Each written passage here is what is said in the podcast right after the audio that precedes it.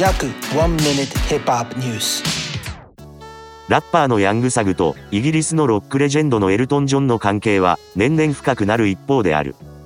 通称サガーこと、ヤングサグの楽曲杯で、フィーチャリングを務めたエルトン・ジョンは、サガーのフリースタイルのスキルに完全に圧倒され、エミネムのフリースタイルより魅力的だったと、ビルボードのインタビューで明かした。あのね、マーシャル君のフリースタイルは、デトロイトで見たわ。ただね、サグちゃんのフリースタイルは、別格だったわ。あんなの聞いたことない。多分彼私の存在に萎縮しちゃってたみたいだけど、あのフリースタイルを見れたのは、私の音楽人生で財産になるわ。実際に、どうやってラップ曲が作られてるのか知らなかったから、見てるだけで興奮しちゃったわ。灰は2018年にリリースされた曲だが、ヤングサグとエルトン・ジョンの関係はもっと以前に遡り、エルトン・ジョンがヤングサグにもっと曲の中で歌った方が良いとアドバイスを送っていたことについても言及した。最初は彼が私に会いたがってたの。で、会ったら私に音楽のアドバイスを求めてきたの。だから私は聞いたの。あなたコーラス部に入ってた、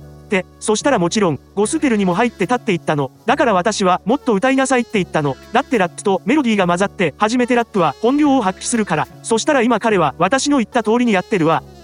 10月22日にヤングサグとニッキー・ミナージュをフィーチャリングに招いた新曲をリリースするエルトン・ジョンは、エミネムとの親交も深く、エミネムがアルコール依存症の悩みを抱えていた時も本人から相談を受けるほど信頼し合ってる関係だと明かした。まるで音楽界の三輪明宏のような存在のサーエルトン・ジョンだが、エミネムから電話が来るとき必ず彼の一言目は、よう、おまん、やろう。であると、なんともエミネムらしい一言であると教えてくれた。